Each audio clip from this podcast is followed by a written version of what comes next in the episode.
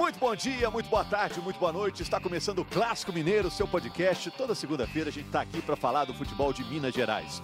Hoje vai ser um programa diferente, a gente trouxe um convidado especial e a gente conta com a volta também do Henrique Fernandes. Tava de férias, férias gordas, no meio do campeonato, né? O Henrique nos deixou aqui para a gente se virar é. nos 30, né? Tá tudo bem, Henrique? Tudo bem, Rogério. Tenho certeza que eu senti mais falta de vocês que vocês de mim, não tenha dúvida disso. e o nosso convidado, a gente não vai dizer o nome por enquanto, você conhece outros carnavais, né? Muito bem, tive o prazer de conviver quase que diariamente ali durante seis meses, um pouquinho mais ali de, de cobertura, lá no início em Juiz de Fora. Né? É, para mim, um dos grandes profissionais da história do Tupi Futebol Clube. Teve um grande feito conquistado lá em 2011 e ele vai falar um pouquinho sobre esse feito, sobre histórias que ele possa querer se lembrar desse tempo e sobre o, o, o futebol brasileiro de uma forma geral, porque é um cara que entende muito de futebol. E eu me lembro que o mais legal na época não era nem falar sobre o time do Tupi que ele comandava, mas falar sobre o futebol brasileiro. Nossas conversas eram mais amplas, eram uma análise mais sobre o jogador, sobre o que os profissionais faziam naquela época, lá em 2011. Hoje, evidentemente, ele ainda tem esse olhar apurado e a gente vai, vai ouvir um pouquinho dele. Eu sou de Juiz de Fora também, mas não peguei ele trabalhando lá, né? Já estava aqui. E esse convidado nosso vai falar do futebol de hoje. Vamos falar, é claro, do fim de semana de Atlético e Cruzeiro. E também do futebol de sempre, né? O futebol como conceito, como arte, como ciência e tudo mais. Bom, já vamos apresentar, né? A gente agradece também o apoio no áudio do Breno Amorim, o apoio também do Mateuzinho e do D'Alessandro, que prepararam tudo aqui para o podcast. Você sabe que toda segunda-feira pelo Apple Podcasts, pelo Google Podcasts, pelo Cashbox, Pocket Casts e também no globesport.com/podcasts. Você acompanha o Clássico Mineiro. Bom, chega de mistério. Nosso convidado é o Ricardo Drubski, treinador, dirigente, escritor, autor do livro Universo Tático do Futebol. Eu tenho um livro curto muito livro, de vez em quando dou aquela consultada. O Ricardo está com 59 anos, né? Dirigiu times no Sul, no Sudeste, no Centro-Oeste, no Nordeste, trabalhou fora do país. Entre esses times, anotei aqui, ó. Fluminense e Atlético, Atlético Paranaense, América, Goiás, Vitória. Tudo bem, Ricardo? Nessa lista tem algum que você queria destacar e fora esses aqui?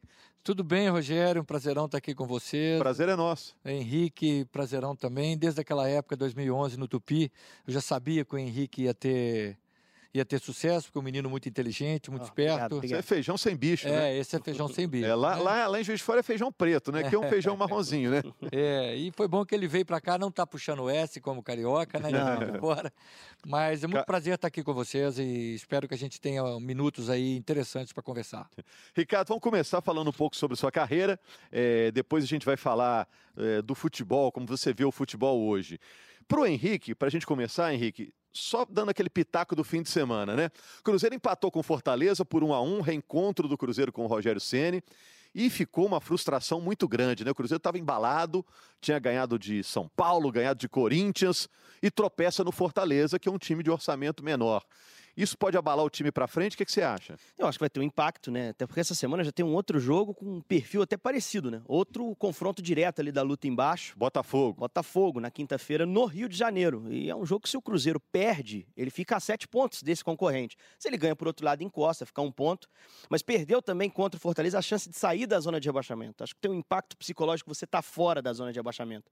O Cruzeiro entrou em campo sabendo que com uma vitória ele sairia. Passaria o Ceará e passaria também o Fluminense. Tem um impacto visual se Isso olhar a tabela, né? também né? nessa rodada do meio de semana, porque Ceará e Fluminense se enfrentam. Então, pelo menos um deles vai perder pontos. Se houver um empate, o Cruzeiro pode passar até os dois. E o Cruzeiro joga só na quinta. Mas tem que tentar superar a frustração do empate. Né? Aquela vitória contra o Corinthians em São Paulo trouxe três pontos que não estavam no planejamento do mês. Mas esse empate com o Fortaleza provavelmente também não estava no planejamento do mês. O Cruzeiro esperava vencer esse jogo. Vou ficando no 0 a 0 né? Perdeu aquele, aquele bônus que tinha sido construído com a vitória em Itaquera. Mas acho que é um time do Cruzeiro em evolução. É, eu tenho um olhar otimista em relação a esse time do Cruzeiro. Sei que o professor Drubs, que também acompanha futebol muito de perto, pensa sobre o Cruzeiro nesse momento. Eu acho que o Cruzeiro não vive o seu pior momento no campeonato, seu pior momento na temporada. Também enxerga dessa forma, professor? Ah, eu acho o Cruzeiro melhorou muito. É, é, a vinda do Abel é, é, foi um outro, um outro fator de motivação, mas não só. É, toda uma conjuntura de necessidades. O elenco do, do Cruzeiro se automotivou de uma maneira muito forte, os problemas que estão à volta, enfim, todo esse circo que nos, nos, nos cerca é, trouxe para o Cruzeiro essa, essa aura de, de bom momento. E ainda tiveram. O Cruzeiro teve duas vitórias importantíssimas, né? Eu digo que no jogo contra o São Paulo, assim que o Cruzeiro fez o gol, foi o, é, o Cruzeiro parecia jogar como o Cruzeiro do início do ano, que eu enfrentei aqui pelo Tombense, e que foi um jogo muito difícil, era um time mesclado, mas o Cruzeiro estava atropelando todo mundo no início do ano. Todo mundo, principalmente os mineiros, e também Copa do Brasil, e Libertadores, e não sei o quê. Então o Cruzeiro estava muito bem. E então deu aquela aura. Isso é uma reflexão que a gente pode fazer num espaço como esse aqui. É uma reflexão de que o lado mental, o lado psicológico é fundamental na performance de equipes e de atletas. É verdade, né? Hoje em dia a, a sintonia é tão fina, né? Um pouquinho para cá, um pouquinho para lá faz diferença. E o Atlético até agora está oscilando com o Wagner Mancini, né? Empatou um jogo, perdeu outro, que foi o jogo de ontem, e ganhou outro. Ontem perdeu para o São Paulo, estou falando ontem porque a gente está gravando aqui na segunda-feira, perdeu por 2 a 0 num jogo que o Atlético praticamente não jogou. Ele é. teve ali três chances espalhadas ali pelo jogo. É, mas, mas, em nenhum momento assim conseguiu apareceu, né? superar o São Paulo, né? seja domínio do espaço do jogo ou ser efetivo em contra-ataque. Não tinha uma estratégia muito clara assim o Atlético, não conseguiu aplicar é, de uma forma muito clara a sua estratégia. Evidente que tinha um plano para ganhar o jogo, mas isso não foi colocado em prática. E o que preocupa é que o Atlético vinha de uma boa atuação contra o Santos. Então todo mundo esperava que essa semana, sem pressão, vindo de uma vitória, o time pudesse manter a sua evolução. Só tinha uma peça em relação ao jogo contra o Santos que não estava presente, que era o Elias, dos titulares, né? Uh, e foi substituído ali pelo Vinícius, que jogou com o Natan, e o Hever, mais uma vez, como primeiro homem de meio, que eu tenho minhas ressalvas. Eu acho que o Hever tem algumas características interessantes para ser esse primeiro homem, mas tem algumas, algumas carências no futebol dele que eu acho que eu, eu não faria essa, essa, essa decisão, não tomaria essa decisão, não faria essa opção por ele. Acho que dentro de campo ele não tem justificado tanto isso, mas acho que o fato do time ter dado sinais de evolução contra o Santos e ter regredido em relação ao jogo contra o São Paulo é que preocupa. Apesar disso, a tabela é boa a curto prazo. O jogo de quarta é um jogo que o Atlético tem plenas condições de ganhar, é favorito, pega a Chapecoense em casa. Teoricamente é um jogo para se vencer. E vencendo, se afasta um pouquinho da zona de rebaixamento. Vejo esse time do Atlético, o Rogério, o professor que como um time assim que vai trocar ponto até o fim do campeonato. Vai ganhar em casa, aí vai perder fora, vai ter uma irregularidade até o fim do ano. E me preocupa porque não tem treinador contratado para 2020 ainda. Não tem um caminho claro ainda. Me parece que esse contrato do Mancini até o fim do ano tem o propósito de esperar o mercado se mostrar em dezembro, talvez algum outro nome que interesse ao Rui Costa, a, enfim, a, a presidência, para trazer para tocar o projeto para o ano que vem. Mas me preocupa um pouco, assim, o treinador que vai tocar só por 10 jogos para depois se mudar tudo, se pensar em reconstrução do elenco para o ano que vem. Acho que o Atlético vai perder um pouquinho de tempo nessa. O Mancini disse, é, que falta intensidade ao time atual do Atlético. Ele disse que essa é a característica do clube e dos jogadores que ele tem. Você acha que é por aí mesmo? Olha, é, é, ele usou é, esse termo algumas vezes, intensidade. Eu queria falar em termos gerais. Eu não posso entrar na seara que vocês entram, porque seria até é, um pouco é, leviano da minha parte. É, eu quero eu quero entrar nessa. O Atlético vem oscilando desde o início do ano. O Atlético tem elenco para muito, muito mais, para muito melhor do que isso. Não foi à toa que ficou entre os quatro algum tempo no Brasileiro. E é, variar, 12 rodadas. É, é. brigou, brigou com o Cruzeiro para ser campeão mineiro. Enfim, fez bons jogos aí em, em, Copa do Brasil. Enfim, o Atlético eu não sei, é, eu não tenho como é, é, é, dizer com segurança o que está acontecendo. Eu acho o Mancini um bom treinador, um treinador interessante. Essas questões de troca treinador, treinador para três meses, para seis meses, para dois anos, mas não se cumpre, isso é, um, é uma doença do futebol brasileiro que eu, eu lamento que a gente conviva com isso. É, é um tiro no pé que nós temos dado já e só tem piorado.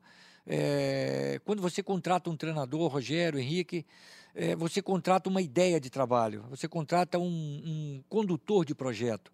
Então, é, não é assim que acontece no Brasil. É, é, é para pagar incêndio desses dois meses, é para pagar incêndio do outro. Não, esse é o melhor de todos. Eu quero dois anos, não cumpre três meses. E, e, assim vai levando e fica uma coxa de retalho. Então, assim, falar do jogo do Atlético eu não tenho condições, porque passaram já três, quatro treinadores ali. É, é, o que eu posso dizer é do elenco. O elenco é qualificado, o elenco é bom, bons jogadores, alguns estrangeiros que estão ali de muita qualidade. Infelizmente, não encontrou um, um caminho um caminho de vitória com mais segurança. Um rumo, né? Agora, Drubski, vamos aproveitar que você falou desse gancho dos treinadores para a gente entrar num, num, plano mais geral, envolvendo não só Cruzeiro, Atlético. Cruzeiro também trocou de técnico bastante esse ano, né? Passou um bom tempo de estabilidade, né? Com o Mano aí, três anos, agora passou a mudar. E a gente falar um pouco sobre o futebol brasileiro. E o Henrique também vai entrar com as perguntas, bom entrevistador que é. é essa ciranda dos técnicos de alguma maneira também se tornou interessante para os treinadores? Porque aí fica ali um. Às vezes o cara está recebendo de três clubes, um técnico desse de ponta. Eles também, de certa forma, é, se beneficiam disso? Ou é sempre prejudicial para o treinador? Você que passou por tantos clubes, alguns com passagens mais longas, outros com passagens mais curtas. Eu, como treinador, que já não sou mais, né, se a gente tiver a oportunidade de voltar a esse assunto, eu não sou mais treinador. Pode falar de uma vez, você me, se aposentou como treinador, me... mas não como profissional. Não, é. já, já me, me direcionei para a área da gestão, é, por vários motivos que nós não vamos devagar aqui agora sobre eles. Mas eu, como treinador, eu já recebi de três clubes e também já fiquei sem receber de três clubes. é, é, desempregado aqui, desempregado ali, desempregado ali, nenhum dos três pagaram. Então, é, a, analisando dessa forma, Rogério, nós estamos analisando o final da fila, é, o, o, que acontece lá na frente ou lá atrás. Né? Nós não estamos analisando o, caminho que está sendo feito, é, essa, que estão, que, no qual estão acontecendo essas, essas contratações e demissões de treinadores. Então, é, o treinador não quer isso. O mercado de treinadores brasileiro hoje está tão confuso, e eu fiz parte do grupo de treinadores, é um grupo que a gente instalou na CBF, a partir do curso CBF. Então, eu fiz parte durante muito tempo, e há dois meses eu saí, justamente por causa dessa minha opção, por uma questão de ética, eu não quis ficar debatendo com eles. E eu me manifestava dessa forma também. Hoje, eu desafio alguém para dizer quem é bom e quem é ruim como treinador no futebol brasileiro. Por quê? Nós não, nós não, nós não, temos, nós não temos tempo de conhecer o elenco inteiro. Né? E eu coloco no, no pacote os dois treinadores estrangeiros que estão aqui. Jorge Jesus ganhou quantas Copas é, Champions League? É, Champions League Ganhou quantos campeonatos é, portugueses? Acho que um. Ótimo. Não tô, não tô, não tô, eu, tô dizendo, eu, eu quero ver ele, ele passando um, um, um perrengue de três, quatro derrotas seguidas. Se o trabalho maravilhoso que ele está fazendo continuará sendo maravilhoso. Entendeu? Então, o Sampaoli, ele teve um escudo na manutenção do trabalho dele, porque antes era só o Sampaoli. E eu gosto muito do Sampaoli. Acompanho o Sampaoli desde a época do União do Chile do Laú, né? Na, na Universidade Campeana Sul-Americana de 11. É, e ele e me assustou o, a, a maneira como ele, ele dava declarações na Copa América. É, minha equipe vai fazer isso, isso, isso. Isso contra o Brasil, e Brasil, até, até o dia da fatídica derrota, o Brasil era, era vamos jogar contra o Chile para levantar o moral. Né? Era acontecia Até aquele, aquela tarde Até no Mineirão, tarde. em que os pênaltis salvaram a seleção brasileira, porque o Chile foi melhor. Exatamente. Então, o São Paulo falava: nós vamos jogar assim, assim, assim, porque a minha equipe joga assim. Aí você via e jogava. Foi para a Europa e não fez feio, veio para a Argentina. E aí eu pego a seleção brasileira e a seleção argentina muito parecidas, em termos de gestão, em termos qualidade de pressão, de jogador, qualidade individual. Tempo, é. e, então, assim, não sei, aconteceu algo extra-campo ali que. É, não rolou uma química. É, né? perturbou a permanência dele. Então, o São Paulo eu gosto muito. Mas ele foi acobertado pelo, pelo case Flamengo. Se nós tivéssemos hoje só o Sampaoli para avaliar no futebol brasileiro, talvez nós estávamos falando mal dessas meia dúzia de derrotas que ele já teve no brasileiro. Estávamos falando mal da saída dele da Copa do Brasil, do Campeonato Paulista e da Sul-Americana. É, na Sul-Americana, a Copa do Brasil foi eliminado dentro de casa. Pro Atlético, aquela vitória por 2 a 1 um, e então, assim, River Plate do Uruguai. Eu coloco nesse pacote todos os treinadores, inclusive os dois. Nós precisamos da vida. Na minha opinião, se eu sou hoje. É chato falar assim. Mas, na minha opinião, o Santos tem que chamar o, o São Paulo e falar: se é que estou gostando do trabalho dele, nós vamos fazer um contrato de dois anos com você agora, e com multa, e papa, porque para mim o trabalho dele já está consolidado. Ele fazer o que fez com o Santos, sem dinheiro, com débito e, e, sem ter o elenco top, se você pegar os 10 melhores elencos do, do futebol brasileiro em termos de orçamento e tal, ele deve estar ali oitavo, sétimo, né? Porque o restante tem. Então ele está ali e está fazendo o trabalho que está fazendo. Então é, é, essa questão dos treinadores tem esse detalhe cultural que nós precisamos rever na nossa escola brasileira de futebol. Drubs, que você vê essa, esse sucesso temporário do, dos dois uh, treinadores estrangeiros, hoje os dois primeiros do Campeonato Brasileiro. Você acha que vai encorajar os clubes realmente a trazerem é, treinadores de fora? Como aconteceu em algum momento com jogadores? Né? O futebol brasileiro ele foi aos poucos se abrindo para jogador estrangeiro. Hoje você vê elenco com cinco, seis jogadores, o Atlético mesmo tem sete, oito uh, jogadores estrangeiros. Você acha que esse ano vai quebrar um paradigma mesmo no futebol? O sucesso, o bom trabalho que você estava evidenciando, que eu, eu, concordo, acho que o São Paulo é realmente um, um cara que monta times que me agradam assistir. E o Jorge Jesus no Flamengo montou um time muito bom. Você acha que pode ser um ano que vai, vai mudar isso de uma vez? É, eu, é, pode ser e eu espero que não seja. É, ficaria muito triste se for de uma maneira aleatória, porque estrangeiros no nosso país nós temos trazido já há alguns anos. Poxa, eu substituí estrangeiro no Atlético Paranaense, é, veio argentino, veio colombiano, veio peruano, equatoriano, veio venezuelano, veio de, até europeu veio, né? E nenhum nenhum fez o que esses dois estão fazendo agora. Sim. É, até por isso eu pergunto se é o, o momento da virada, não? Até vieram, então ser um pouquinho mais pacientes. Até até para considerar só essas duas, três décadas aí que eu eu vivo intensamente o futebol brasileiro. Então assim, os dois que estão aí hoje são os dois são cases, são cases realmente. Agora é, a galera toda que veio aí foi Brasileiro Futebol Clube, ou seja, não tiveram tempo, é, foram tratados como treinadores comuns. Então, meu, meu receio é: nós temos uma geração de treinadores surgindo fantástica. Fantástica. Ah, do mesmo jeito que estão, né, ainda temos alguns coroas bons também. Então, assim, a gente denegria a imagem do nosso profissional em favor, igual a gente viu aí, dirigente falando, vamos trazer estrangeiro para o ano que vem, essa coisa toda. Isso é uma coisa. Trazer que estrangeiro? Qual estrangeiro quer vir para cá? O mercado brasileiro é atrativo? Um mercado brasileiro onde o melhor time da Europa joga 40, 50 jogos por ano, quando 50 e nós, nós já temos o Flamengo jogando 70 jogos, 60 e poucos jogos, o Flamengo já jogou esse ano, e se chegar até a final da, da, da do título mundial lá, se for e tal, vai fazer 78 jogos. Então, qual treinador está querendo vir para cá? O Klopp há poucos dias atrás, falou, falou no, no linguajar alemão e no inglês dele lá da, da, da, Inglaterra, falando, dizendo que, poxa, não se faz futebol dessa forma, trocando o treinador dessa forma. Então, assim, eu estou gostando muito do Sampaoli e do, e do Jorge Jesus. Uhum. Eu tô, em que, que eles te agradam? Eu estou tirando é. conceitos. É. Porque eles são diferentes, são né? São diferentes. O, o Jorge Jesus é, é aquele que quer escalar sempre o titular, o time titular tem que sempre estar em campo. O São Paulo já é mais inquieto. Nunca Mas escala a mesma dois, equipe. Todos dois é, têm o, o, rodízio de jogadores, que eu até publiquei isso nos meus Instagrams é, é, é e nas minhas, nas minhas meus posts de, do meu site. É, justamente o Sampaoli e, e o Jesus, eles fazem rodízio de uma maneira mais ponderada, de uma maneira mais europeia. E ainda eu fiz no final do meu texto, eu, eu disse o seguinte: é, será que tamanho continental do Brasil, calendário esdrúxulo que nós temos aqui no futebol brasileiro, vai pôr a perder o modelo europeu de fazer rodízio? Por quê? Nós aqui no Brasil, eu estou falando como treinador, tá? Treinador que já se aposentou, mas estou falando como treinador. Uhum. A gente, quando ia fazer um jogo violento na quarta-feira por qualquer competição, a gente não colocava no estadual o time titular, porque se perde. Nós íamos, esse, isso era o que me motivava como treinador. E eu sou escola brasileira de futebol. Eu não sou treinador europeu que veio para cá. Eu sou treinador igual a todos os outros aí. Fui treinador igual a todos os outros. Então, meu receio era perder. Então, nós fazemos rodízio de 11 peças. E isso é difícil você conectar, dar sequência ao jogo. Então, nós estamos vendo Jorge Jesus e Sampaoli fazendo.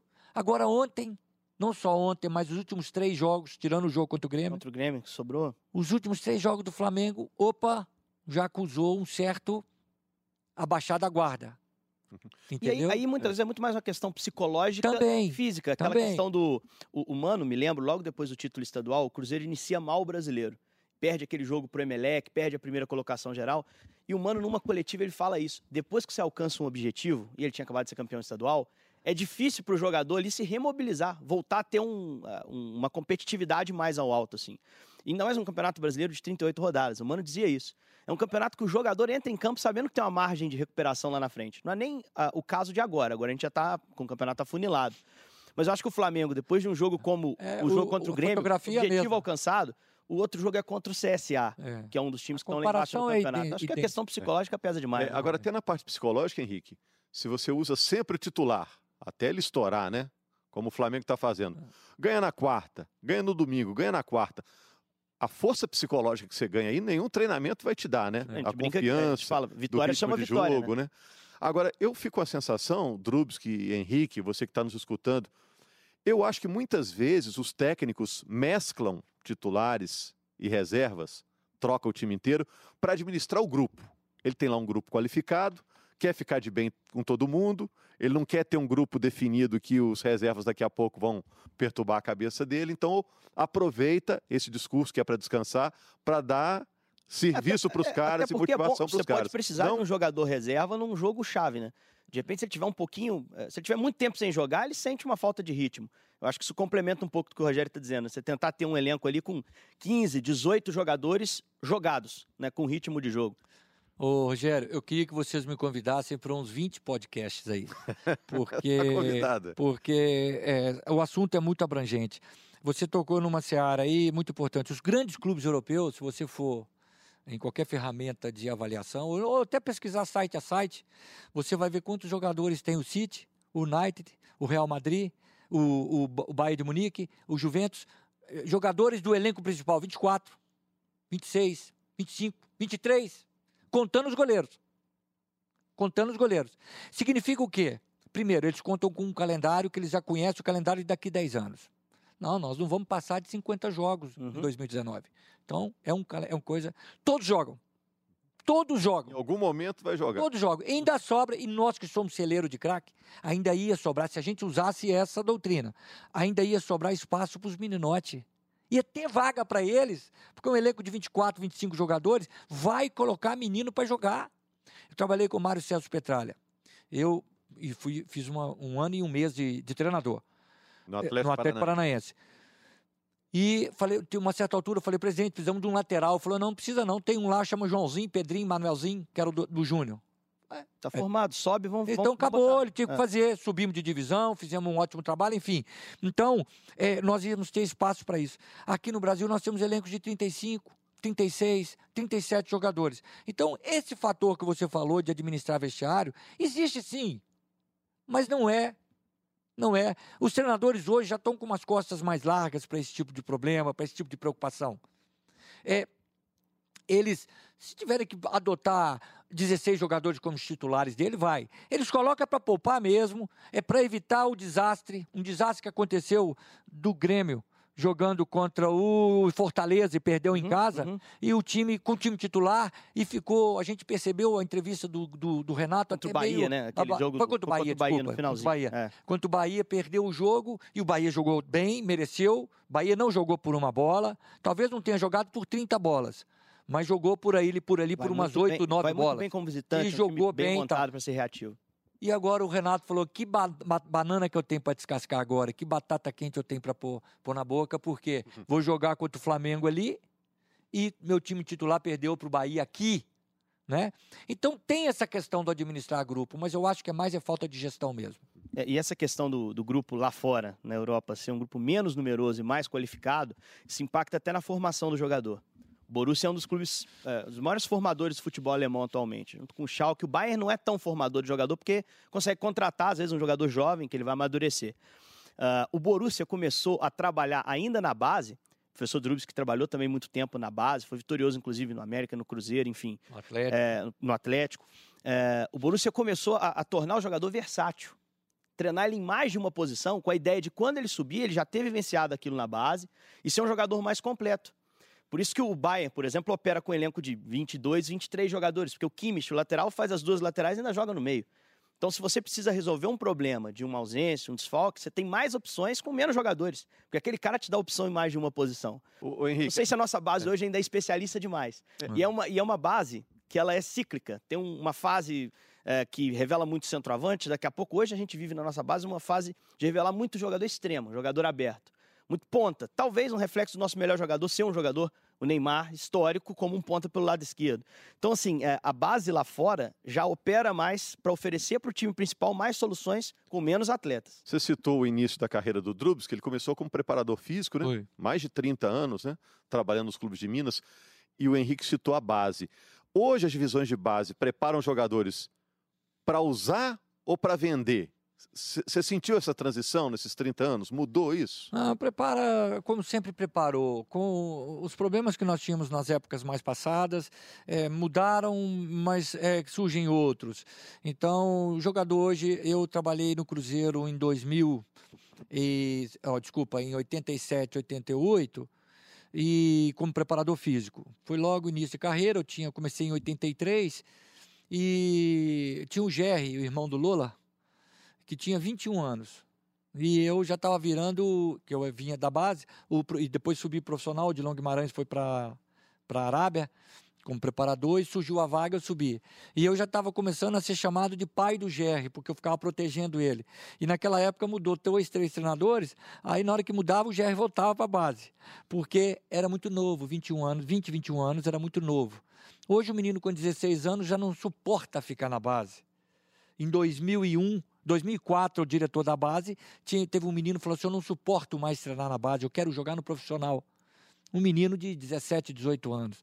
Né? E é mais ou menos o fenômeno. Se aparecer um menino amanhã no Atlético, no Cruzeiro, no Flamengo, aonde for, e o menino com 16, 17, 18 anos fizer alguma coisa, o torcedor já pede, a imprensa já pede, o, os conselheiros já pedem, é, o futebol brasileiro pede. E aí a gente vai ter uma escola interrompida em muitas coisas. Aí chega lá. A carreira profissional ela começa mais cedo começa hoje em mais cedo. e termina mais tarde também. E, e acaba vendendo, vende. Lógico, nós somos celeiro de craques. Nós somos o país que mais jogadores tem na Champions League. Então, olha, a melhor competição de clubes do mundo, o Brasil está melhor representado do que qualquer outro país. Nenhum país europeu tem tantos jogadores na Champions League como nós. E eles têm vindo buscar cada vez mais cedo. Cada também. vez mais. O futebol Pega o brasileiro não Rodrigo, acabou, Vinícius. não vai acabar, a menos que aconteça um, ter- um terremoto gigantesco e acabe com o mundo. E, mas não vai acabar. Mas Nós- a característica do jogador brasileiro mudou nessas três décadas suas como profissional? Mudou. Hoje, hoje cedo eu conversei com o Nelinho, porque eu fui fazer minha academia, passei em frente à academia dele, ele estava lá sentado, bati um papinho com ele ali rápido, e eu falei, Nelinho, eu estou precisando fazer de uma foto sua para fazer não sei o que, não sei o que. Ele falou, não, muito legal. Eu estava discutindo essa questão de quem jogou, joga hoje. Ele falou, e eu, e, eu, e uma discussão que eu vi é dizendo que hoje é mais fácil. O Nelinho falou, pô, é mais difícil. Eu falei, não, mas você jogaria, porque você estaria preparado tanto quanto. Uhum. Então, o- O nós- Zagallo fala, perguntam pro Zagallo assim: o Pelé jogaria hoje? Pô, até quem não joga tá jogando, Pelé não jogaria. Exatamente. É uma, uma, uma saída interessante. Então, eu jogaria, os, os jogadores do passado jogariam hoje, dentro das dificuldades que o jogo de hoje apresenta. Antes eram em 70, 80 metros de tamanho, hoje é em 40, 45, 35. Antes o, o jogador corria 4, 6, 7, 8 quilômetros, o cara era cavalo para correr. Hoje corre 12, 13, 14, 15 é o cavalo que corre hoje. E, e corre, e corre numa intensidade muito maior. É pique, Treinamento é mudou totalmente. É disputa aérea. O Cuca costuma falar isso. O jogador, ele corre 10 quilômetros, mas ele não está correndo 10 quilômetros numa pista de atletismo. Ele está correndo e dividindo impacto e, e mudando de direção o tempo todo e tendo É. que se concentrar em outras coisas, né? Posicionamento, enfim, é, tudo isso pesa. Outro hoje jogo o atleta... hoje. Hoje é outro jogo. Eu não exige concordo de dizer que nós somos que o futebol é o mesmo. Não é. Mentira, mentira. Nós continuamos chutando com o pé. Né? Não, não pode pôr a mão na bola, jogador de linha. As- algumas regras mais rigorosas. Enfim, é, algumas coisas. Agora de tem um árbitro de vídeo também. né? Tem o árbitro de vídeo, tem um jogador a mais que entrou aí. É. né? Você falou negócio de dividida, o Henrique falou negócio de dividida, né? Eu estava lendo o seu livro, você disse que, até conversando com o Anderson Moreira, você cita lá no É. seu livro, que é uma característica difícil de mudar no jogador. Jogador que não gosta de dividida e que não gosta de cabecear. Por Isso. mais que você prepare, o cara não vai mudar. Se ele não gosta, ele não gosta. Personalidade. Você costuma ler a personalidade do indivíduo, do atleta, vendo o jogo dele. Ao ver o jogo dele, você começa a pegar traços da personalidade. E a personalidade está aí na literatura que a personalidade, assim, o Rogério Corrêa não é isso. Ele é isso, mais isso, mais isso, mais isso, mais isso, conforme o ambiente, o momento, a situação, enfim. Então são traços de personalidade. Então a gente percebe alguns traços no jogador. E essas questões de jogador lento, o jogador mais técnico, aí vamos dar velocidade. Não melhora, esquece. Ou você escolhe um elenco, e até nisso eu acho que o Jesus é o cara certo, no lugar certo, no momento certo, pararará, aquela frase mágica que tem aí para muito. Assim como um camarada lá, um, um coordenador de metodologia de treino lá no Barcelona me falou, eu lá no CT do Barcelona, eu perguntei para ele, o Guardiola, o que, que representa o Guardiola nesse boom que o Barcelona deu a nível mundial? O futebol mundial mudou. O Barcelona foi um case gigantesco. Aí ele falou: se o Guardiola era o cara certo, na hora certa, com os jogadores certos, no clube certo, no momento certo, e parará, parará. Ele abraçou e nós o abraçamos, e enfim, tudo conspirou. Então, o Jesus hoje, até pela proposta que ele se encaixou bem, são jogadores muito verticais, muito agudos e muito qualificados. Eu acho até que o Jesus chega com aquela chancela de ter trabalhado no futebol europeu é. por um tempo maior, e isso também impacta na recepção dos jogadores, né? claro, né? na maneira como é eles, eles, escutam o Jorge Jesus no treino e no jogo. É né? E a, a, própria postura dele, né? Ele é um cara que é muito participativo, que tem uma personalidade muito forte. Então, tudo isso acho que pesou para que o Flamengo é, se tornasse o time hegemônico hoje no futebol brasileiro. A gente falava até antes assim que é, é provável que o Flamengo ganhe os dois campeonatos que ele ainda está Eu vejo. O brasileiro já ganhou. falando sobre isso. É. O brasileiro já ganhou. O brasileiro também acho que já está resolvido. E o River Plate, que tem um outro é. treinador também, é. espontâneo, um perfil diferente, tem um time inferior. Mas é. a, eu, eu, também tendo muito a pensar como o Drubis que diz. É, o Flamengo do Jorge Jesus dá muito certo, mas ao mesmo tempo ele ainda não teve que lidar com um momento de falta de resultado, de questionamento que é o que muitas vezes mina o trabalho do treinador. Aqui aconteceu, até pegando esse gancho para dar um cavalo de pau para voltar para o assunto futebol mineiro, que é o tema central do programa, Henrique. Aqui a gente já teve técnicos estrangeiros recentemente, né? O Aguirre, é, uruguaio no uhum. Atlético e o Paulo, Paulo Bento, Bento, português do Cruzeiro, né? É, em relação a técnicos do interior do estado ou genuinamente mineiros, a gente está vendo pouco espaço, né? A gente vê uma escola gaúcha de treinadores vários deles depois seguindo caminho até seleção brasileira. Seleção é. brasileira, o último treinador não gaúcho, Carlos Alberto Parreira. É. E muitos são pensados do interior. Mano, Felipão, Tite.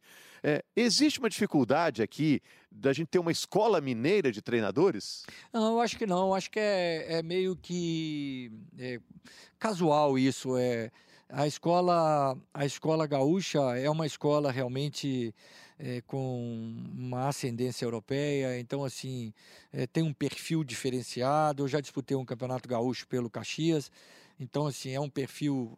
Parece que os treinadores são mais isso, mais aquilo, mas eu acho que é meio casual. Daqui a pouco surgem cinco, seis treinadores mineiros aí que por esse ou por aquele motivo se despontam, e aí nós vamos falar de mais de treinador mineiro. Mas no momento eu acho que a escola gaúcha realmente é uma escola boa, mas nós temos treinadores bons, é, para todo lado. Thiago Nunes parece que ele é catarinense. Não, catarinense. Mas iniciou lá é, no, Ele iniciou lá, mas ele é catarinense. Quem é catarinense é o Odair Helman. Eu acho que o Thiago é. Nunes... Tem um treinador, mineiro, tem um treinador mineiro com um estilo muito específico, eu não sei se o Drubs que o enfrentou, é mineiro, mas foi criado em São Paulo. Fernando Diniz, é de Patos de Minas. É. E você gosta do Diniz? Muito, meu amigo e, e, gosto muito dele. Você acha que realmente ele propõe algo diferente propõe, que a gente precisava? Eu, propõe eu algo diferente e desde o, desde o Fluminense ele está repaginando os conceitos dele. Eu converso com ele, é, não, não entro em alguns detalhes, até por respeito, mas a gente se fala de uma maneira muito confortável, muito tranquila, e eu acho que ele está repaginando. Ele está fazendo algumas coisas, mas ele tem conceitos realmente. Um treinador como ele chega num elenco igual do São Paulo, e após uma semana de trabalho, os jogadores falam muito bem dele, é, falam sobre coisas do trabalho dele. Então eu gosto muito dele. Ele vai, eu acho que ele ele vai estar tá repaginando. Então eu acho que ele vai dar um pouquinho mais de segurança nesse trabalho, é, no trabalho que ele sempre apresentou. Agora, sem dúvida nenhuma, é uma novidade é, que tem no futebol. A gente é, viu o é. jogo contra o Atlético, um São Paulo do Diniz, muito diferente do Fluminense do Diniz, que enfrentou o Cruzeiro muito bem é. pela Copa do Brasil. A leitura que eu tenho é a mesma. Eu acho que ele tem feito algumas concessões, faz parte também da evolução do treinador, né? Se aprender com os enfrentamentos que tem para ser mais competitivo e apresentar o um melhor futebol mesmo. É, e o Thiago Nunes é gaúcho mesmo, de Santa Maria. É. O Odair Helman é catarinense, mas é, da escola gaúcha, porque ele começou lá no futebol do Rio Grande do Sul. Qual a principal qualidade, na sua opinião, o principal defeito hoje do futebol mineiro, Drubski, pela sua experiência na capital, no interior? Ah, o futebol mineiro, assim como o brasileiro, está é, é, tá embebido em características muito similares. Só que você chega no Rio, tem um jeito mais manhoso de jogar, um jeito menos é, preocupado, dirigir duas equipes no Rio de Janeiro, menos menos preocupado com as questões de, de, estrutura, essas coisas todas. Você chega em Minas, nós, nós somos a terceira força é, do futebol brasileiro éramos a terceira força, depois veio o, o, Rio Grande do Sul e mais ou menos nós, os dois clubes, e depois Cruzeiro e Atlético, Inter e, e, e Grêmio tiraram um pouco essa diferença. Então, assim, eu vejo o futebol mineiro, é, a gente precisa. É, futebol mineiro sozinho é difícil analisar, Rogério, é, porque eu, eu trabalhei no futebol baiano, no paraibano, no goiano, no paulista, no mineiro, no paranaense, no gaúcho e no Carioca. Acho que eu não errei nenhum, não. Não faltou nenhum, nem aí não. Tudo a mesma coisa. Atlético Cruzeiro, candidatíssimos, íssimos, íssimos para ser campeão. Lá no Rio, você tem ali dos quatro gigantes, dois que despontam, ou às vezes um só, mas os quatro está entre os quatro, é difícil não ter os quatro ali. Você vai lá no Sul, mesma coisa. O mesmo problema, pouco dinheiro para clube pequeno, clube pequeno com três meses de vida, três meses, quatro meses é um, é um crime. O, o Henrique, eu vou resgatar uma fala do Henrique sobre o que o Mano falou, sobre ser campeão. E você cair a competitividade em sequência porque é um alcançou absurdo, o objetivo. um campeonato brasileiro, que é o, é o tchan do futebol brasileiro. É, Para mim é tudo, futebol brasileiro, o campeonato brasileiro é, é, o, é o máximo. Você acaba o mineiro é, numa, num domingo, no próximo domingo já tem campeonato brasileiro. Isso é, é um absurdo. Você deixar cinco, seis meses para campeonato brasileiro. Ô, ô Rogério, eu, assim, para não ficar falando dos defeitos, que aí eu vou falar a mesma coisa que eu mencionei aqui atrás, de não falar só lá da ponta, tem que falar do transcurso. É, o Brasil precisa de um grande foro de debates, onde, com todos os componentes participantes do desporto, todos, né? O futebol até pode ser um, um, um case à parte, um, um, seminário à parte, porque nós somos diferenciados a nível de, de tudo. Nós somos a razão de ser do Brasil em muitas coisas. Mas com soluções saindo desse, desse foro. Porque nós mexermos no calendário, nós temos que mexer em federação. Nós temos que mexer em CBF. Nós temos que mexer em liga. É um absurdo você ver clubes como nós temos. O que, que a CBF tem que comandar campeonato brasileiro? Nós tínhamos que ter uma liga, mas você sabe por que a gente não tem uma liga de clubes? Porque eu, presidente do clube tal, não combino, é. me rivalizo com você, presidente de outro clube. Então nós não sabemos amarrar o nosso sapato. Nós não sabemos amarrar o nosso sapato. Nós precisamos de estar com esse filão, não é filé, porque filé é pejorativo, com esse filão às mãos, nós clubes. Eu sou homem de clube há 40 anos. Então eu frequentei é, bastidores de clube desde lá de pequenininho até o grandão. Né? Então nós precisamos descobrir esse filão. Eu, presidente do Cruzeiro, ele, presidente do Atlético, e você, presidente do América, nós três temos que ser muito parceiros. Assumir efetivamente o controle muito do produto. Muito né? parceiros. Né? Nós temos que ser muito parceiros a é, nível de A razão normalmente não entra né, não nesse entra. jogo, né? Não entra. Ô Henrique, estou terminando aqui mais Poxa, uma pergunta para o professor. Né? É. Poxa. Pergunta que a aula vai acabar, hein? É. o Cimeta vai bater. É, eu queria que, não sei, que o professor Drubski traçasse o que, que, ele, que, que ele espera a curto prazo para o futebol brasileiro com o conhecimento que ele tem, assim, alguma mudança que você sente que está para acontecer uh, pode ser para o bem ou para o mal, que possa impactar na seleção, no jeito de jogar do futebol brasileiro, assim, uma projeção que você observa, assim, que, que, que esteja para acontecer no futebol brasileiro? Assim como grande, grande, a grande maioria das coisas que aconteceram em termos de organização no futebol brasileiro, do campo para fora vai surgir muita coisa. Então, o fenômeno é, Flamengo, o fenômeno Bragantino, o fenômeno Santos, o fenômeno Bahia, é, clubes que estão jogando é, Atlético Paranaense? Atlético Paranaense, desculpa, bem, muito bem falado. É, clubes que estão jogando o jogo, estão jogando o jogo. E outros que estão buscando, estão ali perto, estão fazendo cosquinha. Então, o fenômeno jogo apoiado, ele encantou o mundo. Uhum. Então, hoje você vê dois grandes clubes a nível mundial, o City e o Liverpool. É, são dois times que jogam com controle de jogo, mas com estilos diferentes. Sim. Um mais vertical e o outro mais é, com jogo apoiado. Não interessa, mas esse é o caminho. Você vê um time igual o CSA ontem contra o Flamengo. O time ontem apresentou um, um quesito de coragem. E coragem não é só para o cara meter uma peixeira na, na, cintura e falar, vou brigar contra todo mundo, eu sou corajoso. Não, eles tiveram coragem, eles fizeram posse no campo do Flamengo, eles fizeram contra-ataques maravilhosos, eles acharam a trave do Flamengo. Diego Alves defendeu algumas bolas muito importantes, porque senão poderia ter feito gol. E também o Flamengo, até por obrigação, teve chance de fazer gol. Uhum. Né? Eu acho que o Petkovic até falou muito bem ontem.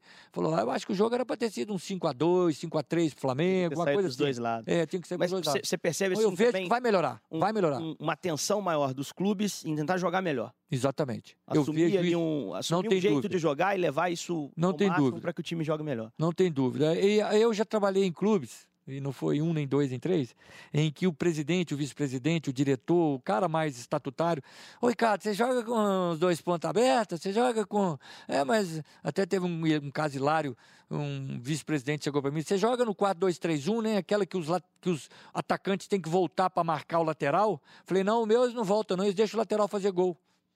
Entendeu? Então, assim, é, pra você ver o nível, mas só que nós, treinadores aqui, olha como é que é o uso do cachimbo deixa a boca torta, né? Os treinadores, eles vão encontrar saídas.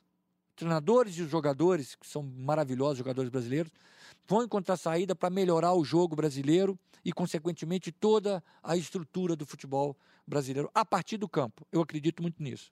Ô, Drubsky, muito obrigado. Né? Foi um prazer, né, Henrique? Receber Prazeraço. aqui. Reencontrar com o professor. Eu aprendi muito lá atrás e a gente continua aprendendo quando tem a chance de dividir um pouquinho, assim. É muito bacana ter a presença dele. E eu sei que é um chavão, né? Mas a gente ficaria horas conversando aqui, ficaríamos mesmo, né? Já está pré-convidado para outros papos que a gente Boa. aprenderia muito. Várias das perguntas que a gente bolou aqui ficaram para trás, dado ao tempo. E, e semana que vem você está na CBF, que você falou, né? Semana que vem eu dou um curso lá na Até licença por isso B. que a gente te apressou É. para trazer hoje aqui, que você está sempre dou um curso ocupado. hein? lá de licença B e vai ser em São Paulo. São Paulo, a Federação Paulista, um bom exemplo para todo o Brasil, Para treinadores, né? é para treinadores. A Federação Paulista ela financia, né, um, o curso da CBF para ser feito dentro da federação e subsidia para todos os treinadores de São Paulo. Então, é, justamente porque ela exige, né, as licenças. Então a gente está indo lá. Em dezembro também tem aula na Granja. Então, enfim, nós estamos aí Uhum. fazendo de tudo um pouquinho. Como diria o bom mineiro, né? Some não sou. Vamos não. Nós estamos agarrados aqui, né, Henrique? Agarrado aqui. Pode deixar, sou eu. Vem sim. Valeu, obrigado, que Obrigado, Henrique, mais uma vez. Bom Valeu. retorno, hein, Henrique? Tava fazendo Vamos lá, falta, vamos hein? levar até o fim do ano com muita alegria, muita motivação. Valeu, gente. Muito obrigado a você que acompanhou. Toda segunda-feira tem o nosso podcast Clássico Mineiro aqui nos agregadores e também no Globoesporte.com. Grande abraço e até segunda. Bom dia, boa tarde, boa noite. Tchau, tchau, tchau, tchau, tchau, tchau, tchau, tchau, tchau.